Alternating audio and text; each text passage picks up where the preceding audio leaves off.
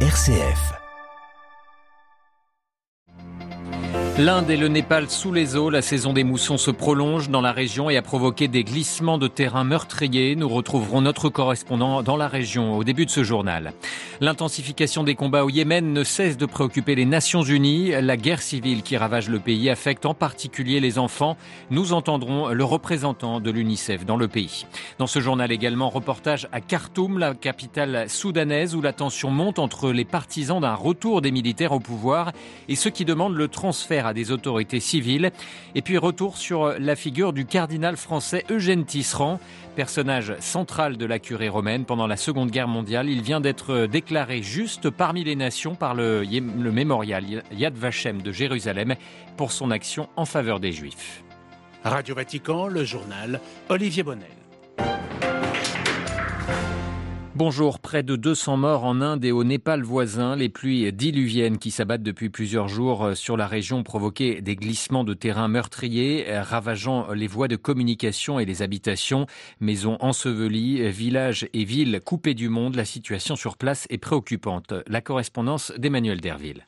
La mousson se retire d'ordinaire au mois de septembre, mais cette année, la saison des pluies s'est étirée de façon inhabituelle. Les précipitations se sont abattues sur le nord de l'Inde et au Népal, une évolution que certains scientifiques imputent au changement climatique. Les glissements de terrain ont été particulièrement violents dans l'état de l'Uttarakhand, dans le nord de l'Inde, où ils ont fait 46 victimes et 11 disparus.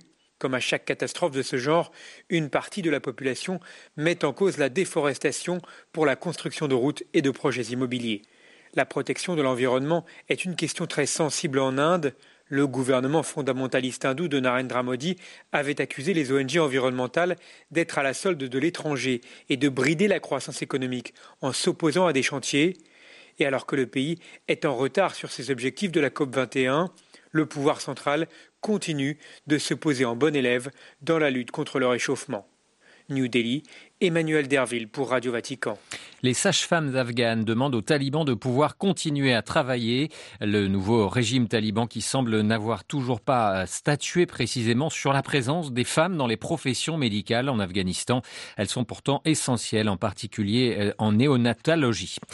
Euh, sur le front diplomatique, une délégation talibane s'est rendue, elle, à Moscou hier pour un sommet régional de dix pays, parmi lesquels la Chine, le Pakistan et les pays d'Asie centrale. La Russie qui craint toute déstabilisation à sa frontière sud et a rappelé sa volonté de coopérer avec le nouveau régime islamiste à Kaboul. La Corée du Sud lance sa première fusée, un engin de 200 tonnes, 3 étages et 47 mètres de long et de 100% conception coréenne. Elle a décollé en fin d'après-midi depuis le pas de tir de Gongheung dans le sud du pays. Il a fallu à Séoul une dizaine d'années pour développer cette fusée. Cette fusée qui n'a pas réussi cependant à placer en orbite un satellite fictif. Une autre tentative aura lieu au mois de mai prochain. Le Parlement européen appelle à un renforcement des relations entre l'Union européenne et Taïwan et exprime sa vive inquiétude au sujet de la belligérance de la Chine vis-à-vis de l'île. Dans un rapport adopté à une très large majorité, les eurodéputés ont souligné la nécessité urgente de lancer une étude d'impact, une consultation publique et une étude exploratoire sur un accord, un accord bilatéral d'investissement entre l'Union et Taïwan.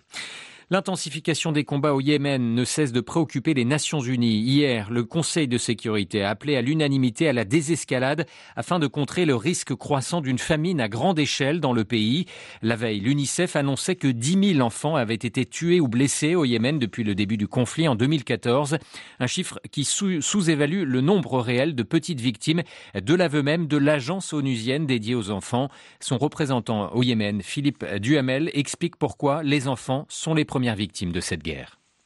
Les enfants sont euh, soit directement affectés par les combats, ils sont tués, ils sont blessés, ou ils sont affectés directement par le manque d'accès aux, services de base, que ce soit les services de santé euh, euh, primaires, que ce soit accès à la nourriture ou à des services nutritionnels qui les aideront à, faire face aux, problèmes nutritionnels, ou des enfants dont les familles n'ont pas accès à, l'eau potable ou à des conditions sanitaires euh, acceptables. Ce que l'on constate au Yémen aujourd'hui, c'est le triste résultat d'un conflit euh, qui dure depuis des années. On est bien euh, avancé dans la septième année de conflit au Yémen. Et vient se greffer à cette situation une intensification du conflit que l'on a constaté depuis le début de cette année, une détérioration de l'économie qui est au bord de la rupture totale, et puis est venu en 2020 se greffer à l'épidémie de, la Covid-19. Et, et tous ces facteurs combinés font du Yémen la pire crise humanitaire au monde aujourd'hui. Philippe Duhamel, représentant de l'UNICEF au Yémen, interrogé par Xavier Sartre. Direction le Soudan où la difficile transition politique connaît sa pire crise depuis euh, deux ans selon l'aveu même du Premier ministre Abdallah Hamdok. Il y a deux ans, une révolte populaire mettait fin à 30 ans de dictature d'Omar al-Béchir, ouvrant la voie à une transition politique où civils et militaires se partagent le pouvoir. Mais les tensions sont désormais très fortes entre, euh, d'une part, les manifestants qui réclament une reprise en main par les militaires et les autres, des militants pro-civils. Cet après-midi, une grande manifestation doit se dérouler dans les rues de Khartoum. Le reportage de notre correspondant Elliot Brachet. Ces manifestantes demandent directement au chef de l'armée soudanaise, le général Al-Burhan, de protéger le peuple et de lui donner du pain. Parmi la foule qui campe devant le palais de la République, certains ne cachent pas leur appartenance au parti du président déchu, Omar al-Bashir. J'affirme sincèrement et fièrement mon appartenance au mouvement islamiste. Nos conditions de vie ont régressé dans tous les domaines, la sécurité, l'économie. Nous voulons la chute de ce gouvernement et l'alternative, ce sont les militaires.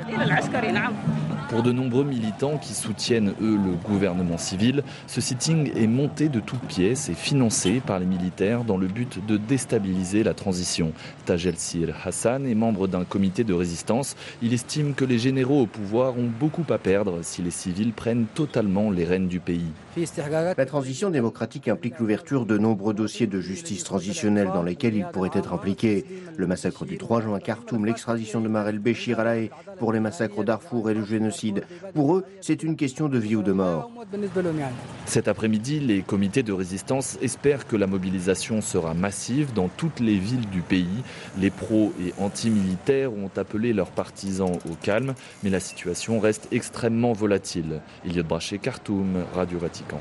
Une conférence internationale sur la Libye s'est ouverte ce jeudi à Tripoli. Dix ans après la mort de Muammar Kadhafi, le pays veut sortir de la spirale de la violence et des divisions.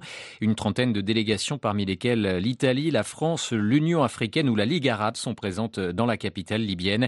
Enjeu majeur de cette conférence, assurer la tenue des élections le 24 septembre, décembre prochain, pardon. Une étape cruciale pour renforcer la transition politique. C'est une grande figure de l'Église et de la curie romaine, le cardinal français Eugène Tisserand, ancien doyen du Sacré Collège et longtemps secrétaire de la congrégation des Églises orientales. Il vient d'être déclaré juste parmi les nations par le mémorial Yad Vashem de Jérusalem. Son rôle en faveur des Juifs, en particulier de Miron Lerner, est ainsi salué par l'organisation. Étienne Fouillou est historien et biographe du cardinal Tisserand. Il revient sur son rôle notable dans le sauvetage de nombreux Juifs. C'est tout un ensemble. Tisserand n'a pas aidé seulement une personne, il a aidé un certain nombre de gens euh, en les cachant, les employant à la bibliothèque vaticane dans les années 30 quand ils étaient privés de leur poste par euh, par l'État fasciste, en leur en facilitant l'obtention de visas pour qu'ils puissent aller euh, se réfugier aux États-Unis. Il a une attitude de résistance, c'est-à-dire que il ne s'est jamais rallié au, au, maréchal Pétain et donc à Rome, il est considéré comme un opposant, y compris par euh, euh, l'ambassadeur de Vichy, euh, Léon Bérard.